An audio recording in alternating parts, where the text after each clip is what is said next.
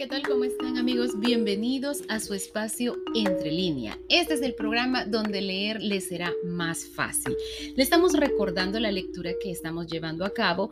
Es el libro Señor, hazme llorar de Cookie Rodríguez. Se trata la historia de esta chica prostituta, drogadicta, madre soltera, que ha tenido que sufrir muchas situaciones difíciles debido a su adicción y debido al descuido familiar que ella tuvo por A o B motivos. Sin embargo, en esta segunda parte de la historia, ella tuvo la oportunidad de encontrarse con el Señor Jesús y tiene un cambio radical y nosotros estamos conociendo poco a poco de qué se trata ese cambio. El título de hoy, La dimensión de su amor. Así que póngase cómodo porque comenzamos.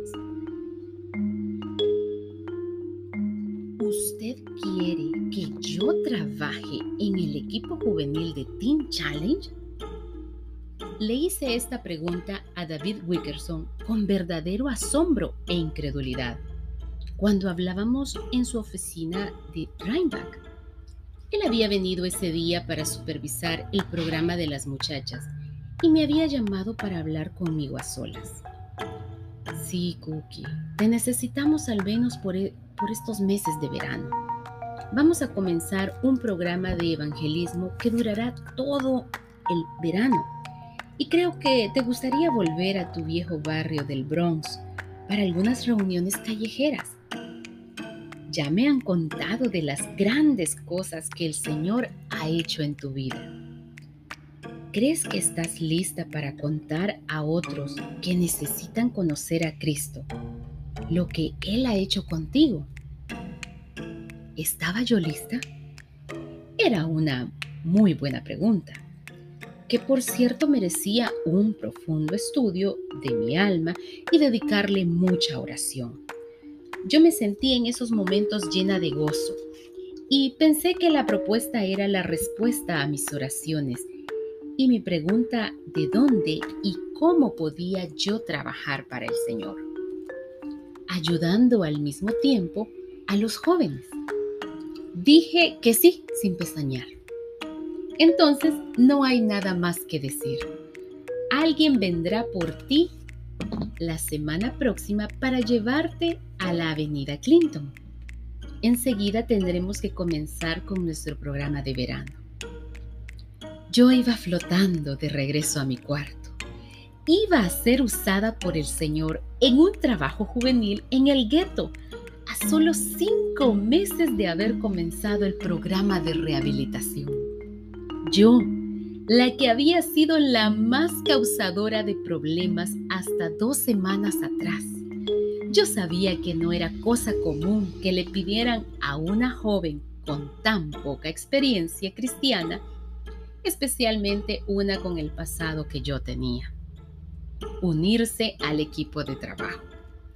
La mayoría de los ayudantes de David Wickerson que trabajaban con él en la obra, como Sharon, eran cristianos que llevaban muchos años de vivir la vida cristiana mi ego se iba inflando por momentos. Pero cuando llegué a mi cuarto, lo primero que hice fue asentar los pies en el suelo.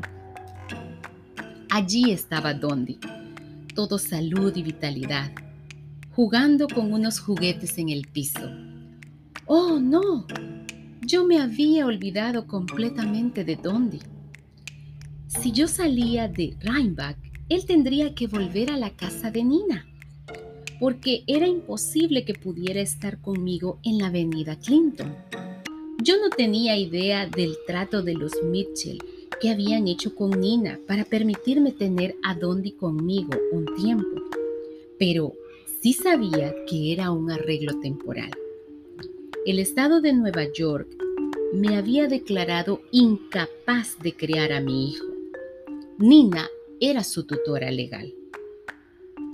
Yo no quería de ninguna manera mandarlo de vuelta al gueto tan pronto.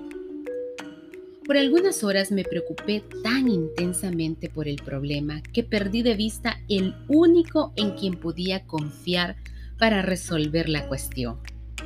Me hacía las peores imaginaciones posibles acerca del futuro de mi hijo si, si lo quitaban de mi lado y decidí simplemente que no podía permitir que arrancaran a Dondi de mi lado. Hasta llegué a considerar escaparme de Rhinebank con él. Pero por suerte me tomé unos minutos para pedirle al Señor que bendijera mis planes.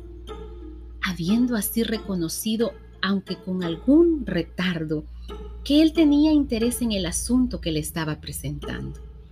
De nuevo yo estaba lista para dejarme guiar por su Espíritu Santo. Y de nuevo el Señor me habló clara y distintamente. Cookie, ¿por qué no confías en mí? ¿Acaso no tuve cuidado de Dondi todo el tiempo en que tú eras incapaz de hacerlo? Si así lo hice antes, ¿cuánto más puedes confiar en mí que cuidaré de él ahora? No te preocupes acerca de tu hijito, confía en mí. Yo cuidaré de él. Y eso fue todo. Yo no sabía cómo, ni tampoco comprendía bien por qué, pero estaba segura que el Señor se iba a hacer cargo de mi futuro y del de Dondi. Dondi regresó a vivir con Nina y yo me sentí libre de toda preocupación. Estaba segura que el Señor Jesús tenía poder para hacer todo lo que me había prometido. Así fue como volví al hogar de Tim Challen en Brooklyn, en la avenida Clinton. Al pasar de la fresca primavera que estábamos gozando en el campo de Rhinebeck a la deprimente atmósfera cálida del verano de Nueva York, me parecía estar pasando de un mundo a otro. Quizás yo debía haberme sentido deprimida por tan agudo contraste entre esos dos mundos. Pero mi mente estaba preocupada haciendo otra clase de comparaciones. Estaba tratando de recordar a una sucia, flaca y esmirriada adicta y prostituta de 40 kilos de peso, que había entrado en ese mismo edificio cinco meses antes. Esa pobre muchacha tenía muy poco parecido con esta otra chica, llena de salud y de alegría, vestida con un brillante vestido de verano y el cabello peinado cuidadosamente, que volvía convertida en un miembro del equipo. Me había pasado lo mismo que les pasa a los muchos drogadictos que de golpe dejan el hábito y comienzan a alimentarse bien. Mi cuerpo había empezado a ganar kilos en forma asombrosa. Había aumentado casi 20 y estaba pesando ahora nada más que 60 bien pesados. Mis antiguos amigos no me iban a reconocer. No todos los cambios que habían ocurrido en mi vida eran internos y espirituales. Algunos de ellos eran bien obvios. Bienvenida a casa, Cookie. ¿No luces de una manera maravillosa? ¡Oh! Es tan bueno volver a verte. La bienvenida que me daba Ruth Cowhill era tan cálida y amorosa como ella misma. Su abrazo, tan maternal siempre, tenía ahora un nuevo acento. Ella estaba saludando no solamente a una muchacha a quien mucho había ayudado antes, sino a una nueva hermana en Cristo. Yo había estado pensando en quién me daría el Señor para reemplazar a Sharon. Y aquí tenía a Ruth. ¿Cómo podía olvidar el inmenso amor que el Señor tenía para conmigo, dándome otra vez a Ruth? Ciertamente era bueno volver a casa. Había muchas caras nuevas en Teen Challenge ese verano. Caras felices, radiantes, limpias, frescas, de jóvenes que estaban dando voluntariamente un verano de trabajo para el Señor, haciendo evangelismo en las calles. Muchos de estos jóvenes venían del medio oeste. Todos estaban llenos de deseos de diseminar la semilla del Evangelio y casi todos ellos me miraban con una diversidad de emociones, agradecidos al Señor por la forma en que había obrado en mi vida, pero maravillados también de ver una transformación completa. Mi ego fue reducido a su medida adecuada cuando vi que todos tenían una completa confianza en mí. Yo iba a tener que demostrar palpablemente el fruto del Espíritu en mi vida y caminar cuidadosamente por la senda estrecha si quería ganar la total aceptación de todos los miembros del equipo. Por supuesto, el Señor conocía de antemano todas las tentaciones y la disciplina que iba a soportar allí. Por eso me envió otra buena amiga en la persona de Dagmar Röderdahl. Además de tener ya a Ruth, Dagmar era una chica alta y rubia, de ascendencia noruega, que había nacido en el estado de Dakota del Sur. Ella era maestra en el estado de Colorado y había ido ese verano a Nueva York para colaborar en la obra de la predicación del Evangelio a los jóvenes del gueto. Lo mismo que Sharon y otros jóvenes. Había conocido al Señor Jesucristo desde muy niña e irradiaba una serena confianza de su bondad. Su personalidad era bastante diferente de la mía. Ella era calmada, quieta y confiable, mientras que yo era inquieta, ruidosa e impredecible. Ella me ayudó mucho a crecer en el Señor en ese primer verano de mi nueva vida. Todo nuestro trabajo estaba encaminado a edificar la fe en Cristo. Las reuniones callejeras, reuniéndonos al aire libre, como las llamábamos, eran dirigidas por equipos de experimentados obreros un equipo de obreros que iba a un vecindario del gueto, cerraba una calle al tráfico y utilizando un sistema de altavoces compartían al Señor Jesús en cánticos y testimonios con todos los que escuchaban. Yo me asombraba de ver cómo la policía cooperaba con estas reuniones callejeras. Esta cooperación de la policía era una conveniencia que yo nunca había soñado y me tomó algún tiempo acostumbrarme. Si yo no hubiera creído ya en milagros, tenía que creer ahora, al ver cómo el propio policía Harris, el mismo al que le había cortado la cara en aquella famosa pelea callejera, nos ayudaba sonriente a armar nuestro equipo sonoro para predicar en mi antiguo vecindario. Era un cambio demasiado radical para que fuera solo de inspiración humana. La primera reunión en la que tuve que dar mi testimonio fue en verdad memorable. Habíamos ido al barrio que me había visto crecer, la calle Fox, entre la calle 163 y la avenida West La pequeña Corea, como la llamaban, era la peor zona de todo el barrio del Bronx. Los habitantes de ella eran considerados la es, el desecho de la sociedad. Drogadictos, prostitutas, homosexuales, ladrones. Solíamos decir sin ninguna taza de humor que los borrachos eran la gente más respetable del vecindario. Ellos eran mi gente, los que habían sido mis amigos y compañeros antes que yo fuera a Teen Challenge. Yo deseaba hablarles de muchas cosas, ¿Todos listos? Entonces, vamos. Fue el grito de salida de David Wickerson para la reunión al aire libre. Primeramente habíamos orado y pedido al Señor que bendijera el desarrollo de la reunión. Luego nos amontonamos todos adentro de, de un gran camión gris que nos llevaría a la pequeña Corea. El día estaba caluroso y húmedo y tratábamos de ahuyentar el calor cantando himnos en español y en inglés mientras cruzábamos el puente Brooklyn para entrar en el Bronx. La música nos conservó frescos hasta que llegamos. Mis pies habían tocado escasamente la vereda cuando ya oí una voz familiar. Cookie Rivera. Hola, Cookie. ¿Dónde te has metido todo este tiempo? sí que estás guapa de verte. Muchacha, ¿dónde engordaste tanto? Dos enormes brazos negros me habían rodeado y me habían levantado del suelo. Era Sam, un antiguo amigo de lo peor de mi pasado.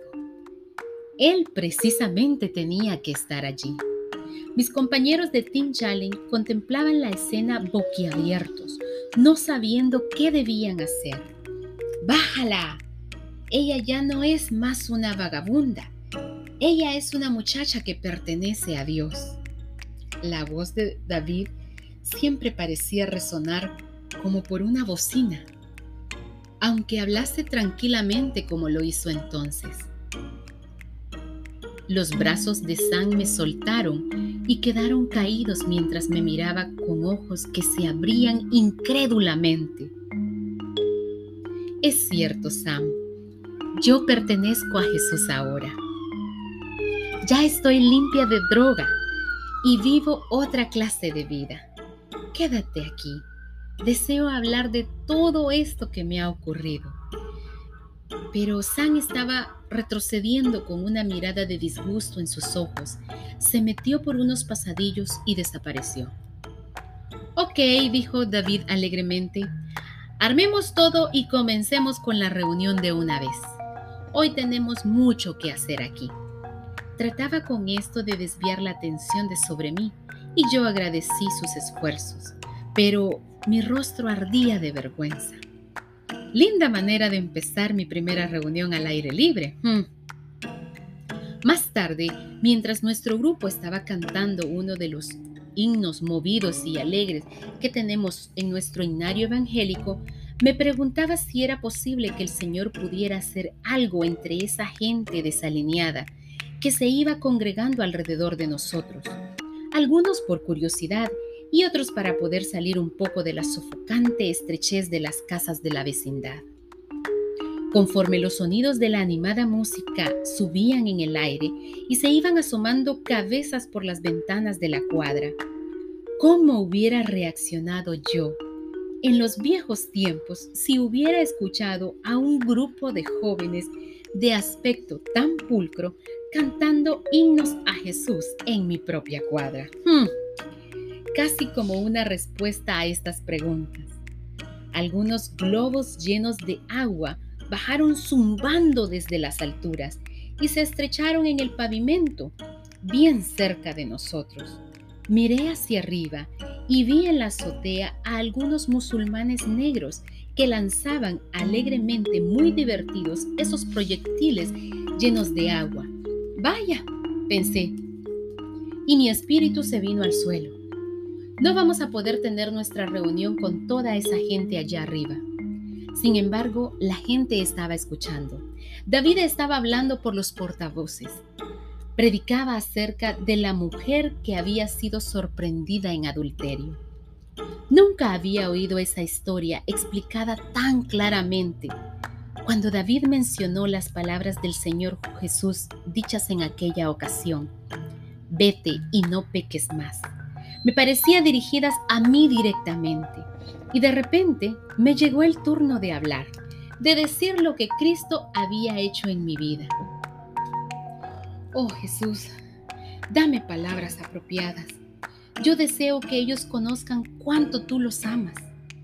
Con una mirada medrosa a la azotea desde donde estaban los musulmanes, estaban empezando otra granizada de globos, comencé a contar lo que me había ocurrido. ¡Eh, ustedes! Que están ahí arriba en la azotea. Y todos ustedes que me están mirando.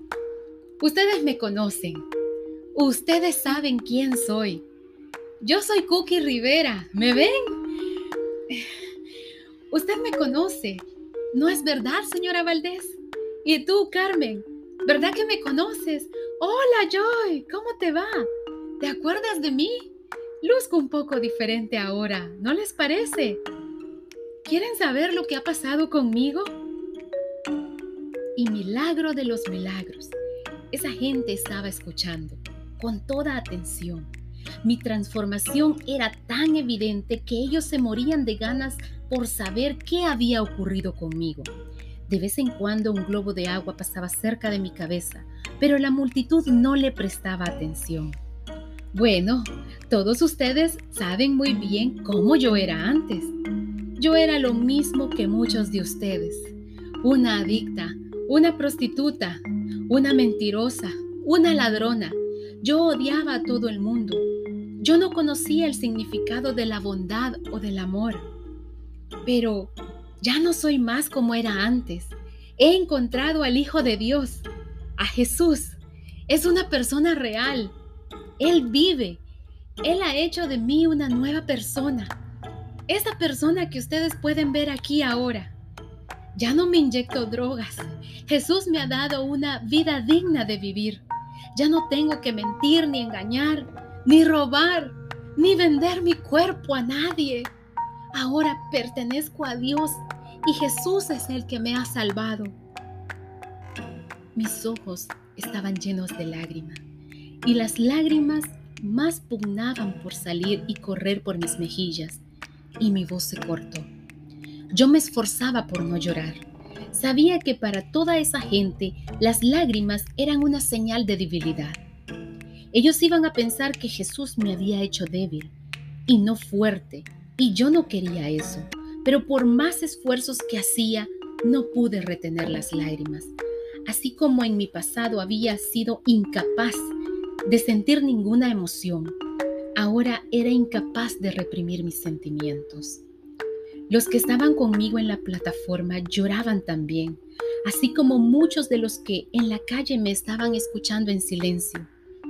Antes de ese momento las lágrimas podían haber sido un signo de debilidad en ese vecindario, endurecido por el vicio y el pecado. Pero ahora las lágrimas significaban fortaleza espiritual. El Señor me había dado esas lágrimas con un propósito. Ellas abrieron las puertas de muchos corazones que durante años habían estado cerradas para el Señor.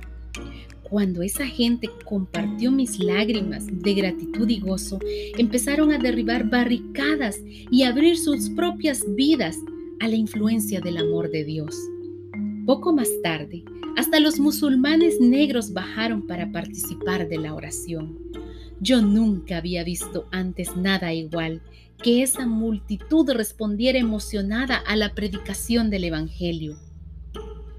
Era el Espíritu Santo que me estaba actuando de una manera sobrenatural en esa gente.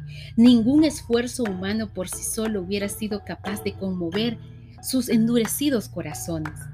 Muchas otras veces en ese mismo verano vi la misma respuesta de la gente, pero nunca más sorprendido tanto como esa vez en mi primera reunión al aire libre.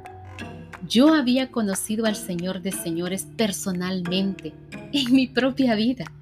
Había sido testigo de cómo su poder me libró de las drogas y me trajo disciplina y dominio propio, pero todavía yo no comprendía la dimensión de su amor y de su interés por toda la gente. Ese primer verano de mi nueva vida, el Dios que yo amaba fue magnificado muchas veces en mis propios ojos. Y qué linda historia la de este día que estamos compartiendo. Y quiero que sepas que muchas veces nosotros creemos imposible que los cambios se den, pero los cambios se dan toda vez y cuando se lo dejemos en las manos al Señor. Probablemente tú estás pasando por situaciones difíciles, eh, problemas familiares en el trabajo, de salud, pero si tú le das esos problemas al Señor, Él va a ayudarte. Él te va a dar fuerzas para seguir adelante y los cambios se van a dar poco a poco. Agradezco tu compañía en esta emisión de tu espacio entre líneas, no sin antes recordarte que nos puedas sintonizar en nuestra próxima emisión. Recuerda, entre líneas, ese es el espacio donde leer te es más fácil. Hasta la próxima.